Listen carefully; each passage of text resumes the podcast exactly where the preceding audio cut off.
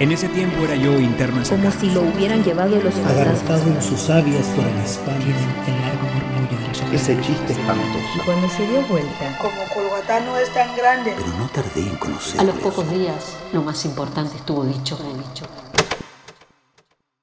Cuentos en red.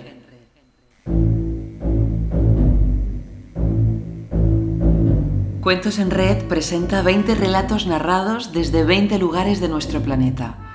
Textos de diversos autores y autoras con vínculos en distintos puntos de América, Europa y África, narrados en la voz de comunicadores, actores, actrices y escritoras locales.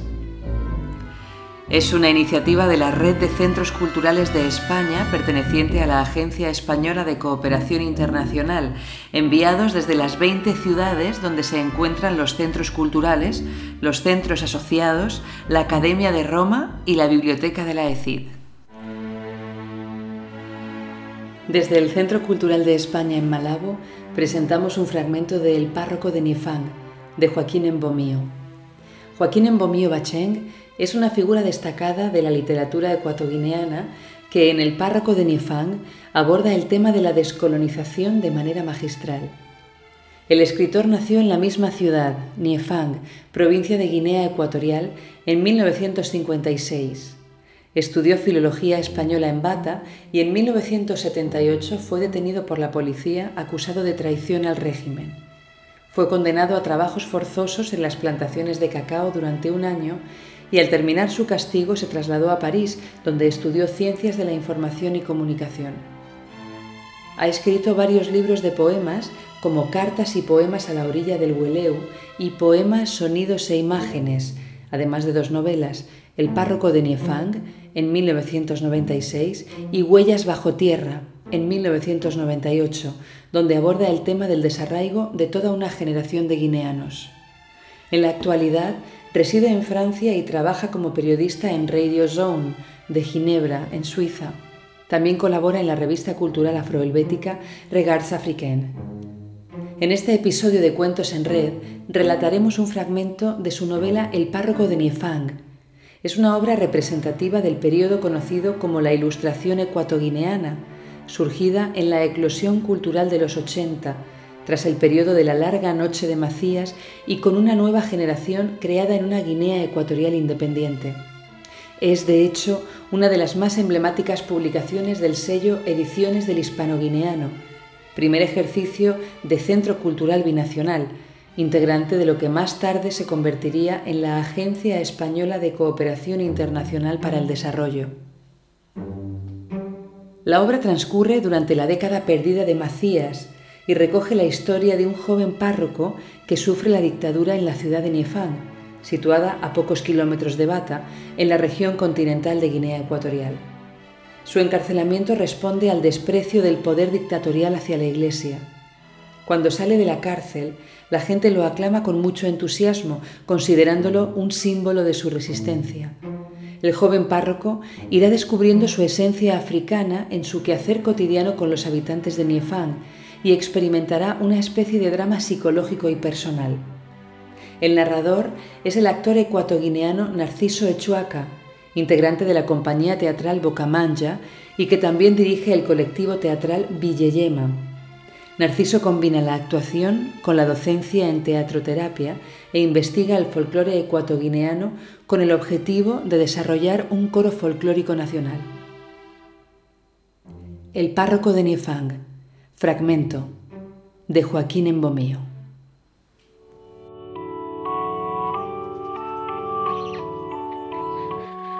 Apenas hubo terminado de hablar, se oyeron los primeros cantos de júbilo del grupo de mujeres y hombres que venían a aclamar al padre Gabriel. El misionero bajó del coche y fue rodeado inmediatamente por el coro de mujeres que entonaban canciones de glorias y alabanzas al Dios Todopoderoso, Señor rico y misericordioso, y a su ministro, hijo de Niefan. Todos se habían reunido en la calle principal de Edom, hombres, mujeres y niños. En aquel momento ocurrió algo muy curioso. Un don, precediendo al padre Gabriel, bajó del coche, fue a recoger triunfalmente su pieza en la parte trasera del automóvil. El público, al ver el enorme jabalí, redobló sus manifestaciones de júbilo y los clamores se hicieron más estridentes. Un anciano del poblado que quiso felicitar al intrépido cazador tocó con su bastón la ancha espalda de Ndongbona. Al sentir el golpecito, a Ndong se le nubló la vista y cayó en trance. Ndong tenía Mibili, el espíritu de su muerto habitaba en su cuerpo. A un poseedor del Mibili le está prohibido recibir golpes en la espalda, sobre todo en la columna vertebral. El golpecito cariñoso del anciano había dado justo en el órgano fatídico en la columna vertebral de Ndong. Aquello significaba la llamada del espíritu. El Imbili Dendong acudió a la llamada. La expresión de su cara cambió de repente. Su boca se torció en una violenta mueca. Sus músculos se pusieron tensos y Ndong empezó a agitar sus manos con furia. Sus ojos se habían desorbitado y un líquido espumoso muy pegajoso salía de la comisura de sus labios. En unos segundos, el mozo de Dun se convirtió en una especie de zombie ya no reconocía a nadie y ejecutaba movimientos que le eran dictados por una voluntad ajena. Daba vueltas y piruetas, iniciando una especie de danza macabra. Su voz se había transformado. Ndong lanzaba aláridos guturales de forma bestial. El Mibili de Ndong era fuerte y violento. Desde el primer momento, al manifestarse los primeros síntomas, los conocedores de Mibili fueron en busca del curandero, Ndongnan, que era también el jefe del poblado. En espera de su llegada, para apaciguar el espíritu que llegaba de los ancestros, el coro de las mujeres que minutos antes había cantado vivas y glorias al Salvador entonó con la misma soltura y entusiasmo nuevas elegías a la gloria del espíritu de los muertos que reinaba en el cuerpo del infeliz Ndombona. Llegó el curandero con los ungüentos de urgencia y mientras los aplicaba en la espalda del poseído, pidió a los presentes que entonasen la canción del muerto que llegaba. Espíritu transparente, ven a mi lado, los muertos no salen de día.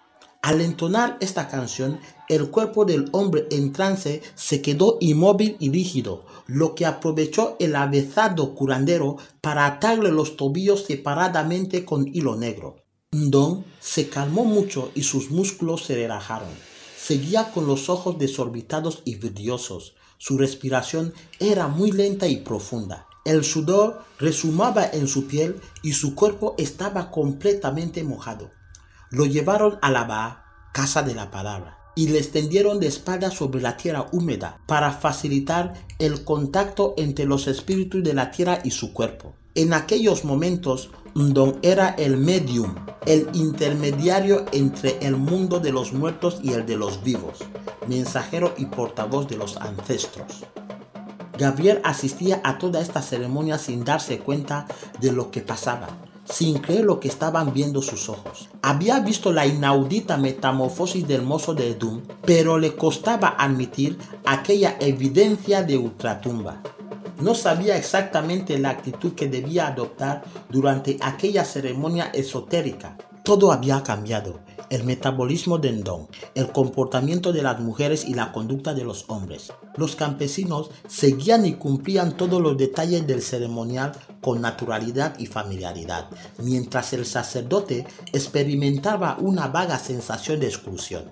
Se encontraba en un mundo extraño, en medio de su comunidad africana. Gabriel en su soledad pensó en las palabras de Ndong.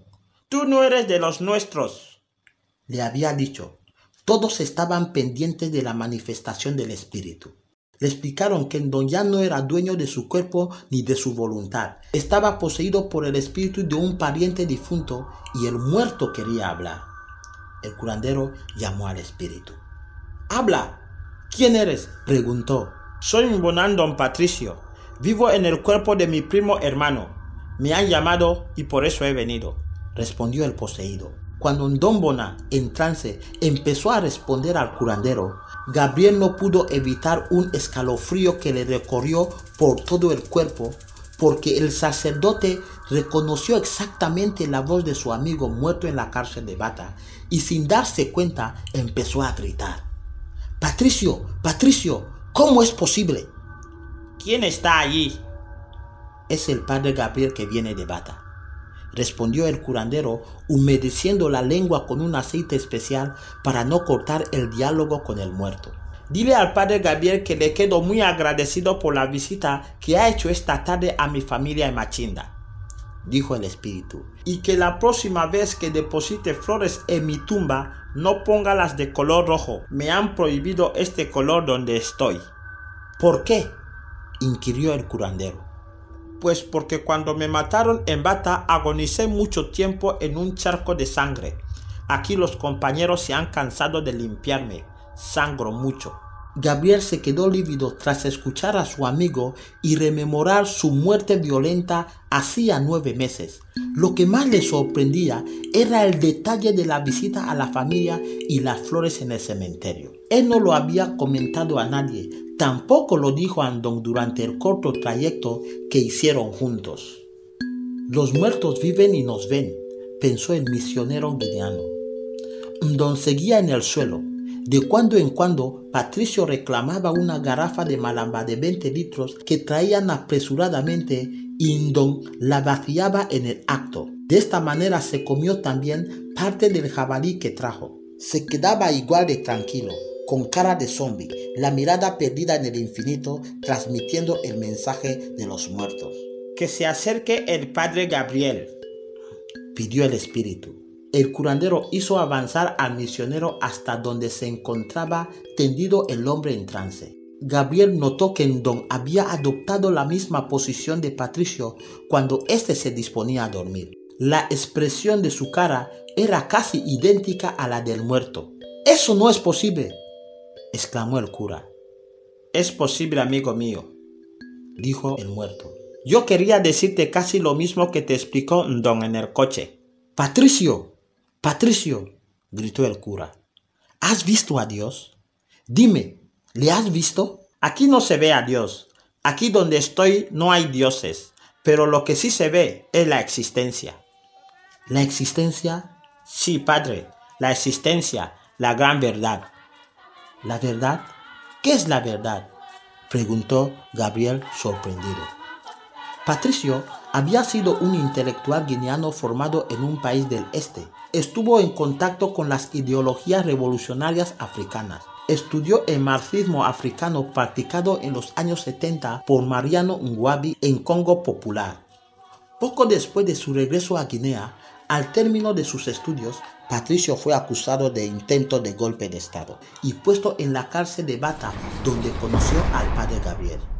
Entre los dos hombres que mantenían posiciones filosóficas diametralmente opuestas nació una intensa amistad.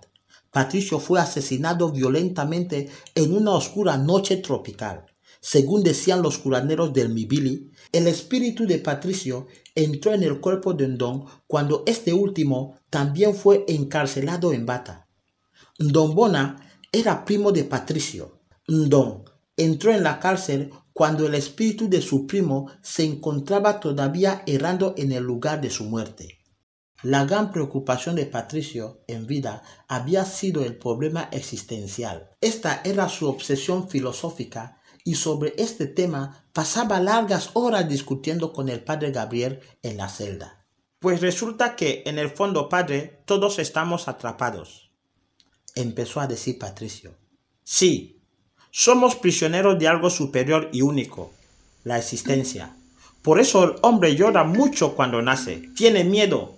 Este problema, Padre, es el más grande para la humanidad y muy grave para cada ser humano. Saber que vives, que comes, que estás en la cárcel, que te juzgarán y que morirás. Es duro enfrentarse con este gran monstruo que es el ente personal. Pero no puedes rebelarte. No puedes decir no.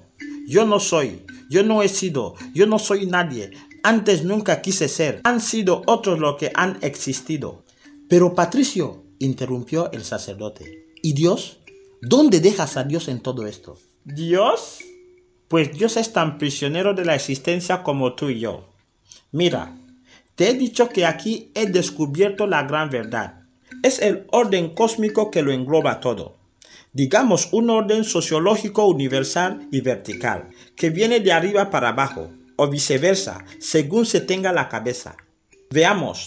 Primero estoy yo, el guineano de la tumba parecido al guineano de la calle. El guineano de la calle es un ciudadano del tercer mundo. Se dice que el tercer mundo pertenece al círculo de la pobreza y de la miseria. Después viene el ciudadano del gran país rico. Este hombre que se dice es feliz, inundado de bienes sin problemas existenciales. Luego viene el ciudadano de la superpotencia, es el que domina y manda a su antojo. Avanzando dentro de nuestro círculo cósmico, entramos en la esfera metafísica. Sin ninguna reserva mental, Llegamos al último polo de nuestra gran sociedad. Vemos así a los dioses con sus mil cielos e infiernos. Entre ellos podemos reconocer al Todopoderoso, este Dios que andas predicando. He aquí la terrible realidad y la gran verdad, Padre. En este mundo de sociedades heterogéneas hay un inmenso círculo cósmico. Existe una cárcel. Cada preso tiene su nave, cada cautivo está en su celda pero todos somos prisioneros de algo único, la existencia. Don seguía hablando con la voz de Patricio. El padre Gabriel se había olvidado completamente de que se hallaba ante un hombre en trance. Gabriel ya se dirigía al hombre tendido con la misma naturalidad que lo hacía el curandero. En su entorno, el coro de mujeres seguía desgarrando temas esotéricos para retener al espíritu de Patricio en el cuerpo del don. A veces Patricio interrumpía su práctica con el sacerdote para responder a una pregunta del curandero o de un paciente del poblado que necesitaba consejos y reconforte de ultratumba. Dile al que tiene dolor de cabeza que tome agua con corteza de ecu. Para la mujer que quiere tener hijos, que haga salaca, que cocine mucho, porque su madre que murió el año pasado tiene hambre. Cada vez que el muerto daba un consejo o una prescripción, las mujeres entonaban una emocionante canción de mi Billy. Espíritu transparente, siéntate, que los muertos te esperan. Pero Patricio, dijo Gabriel, la existencia no puede ser una cárcel. Tú sabes lo que hemos sufrido en Bata. La vida no es así. Es así, padre, replicó la voz del muerto. Mire, yo cuando nací me bautizaron. Fue muy bueno. Todos los domingos íbamos a misa. Encontraba muy interesante la ceremonia. Todo el mundo iba muy elegante y el sacerdote se ponía muchas túnicas. Todo era muy agradable, muy luminoso. Durante el santo oficio yo solía observar a las mujeres guapas que mejor se vestían en la ciudad. Eran las amantes de los blancos, de los curas y de los hombres ricos.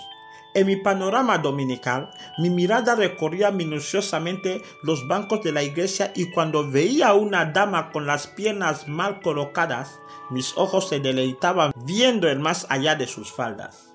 La voz del cura frecuentemente la confundía como la de un comediógrafo, pero aquello no importaba porque lo que más contaba era el pan blanco que todos íbamos a recibir en el altar, apretujándose con el trasero de la mujer que se encontraba delante de uno de la larga fila. Aquello era otro mundo, otro pensar, el teocentrismo colonial. Después vino la independencia. Macías y su familia nos hablaron otro lenguaje. Ya éramos un estado, un pueblo independiente. Ya teníamos otras cadenas, otro mundo. Para mí fue la cárcel la muerte y así descubrí la existencia.